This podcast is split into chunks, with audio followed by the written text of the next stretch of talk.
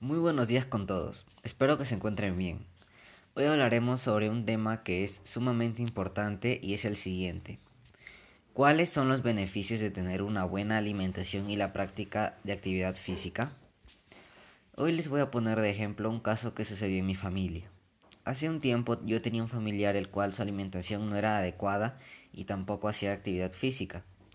Entonces se le detuvo el corazón por el exceso de comida chatarra desde ese entonces mi familia tuvo en cuenta lo importante que es tener una buena alimentación y hacer actividad física.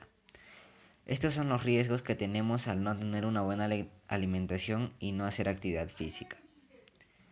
Podemos tener enfermedades, tener poca energía, tendremos cansancio, entre muchas otras. Y estos son los beneficios que tenemos al tener una buena alimentación y hacer actividad física estaremos llenos de energías, no, no padeceremos enfermedades y estaremos alegres.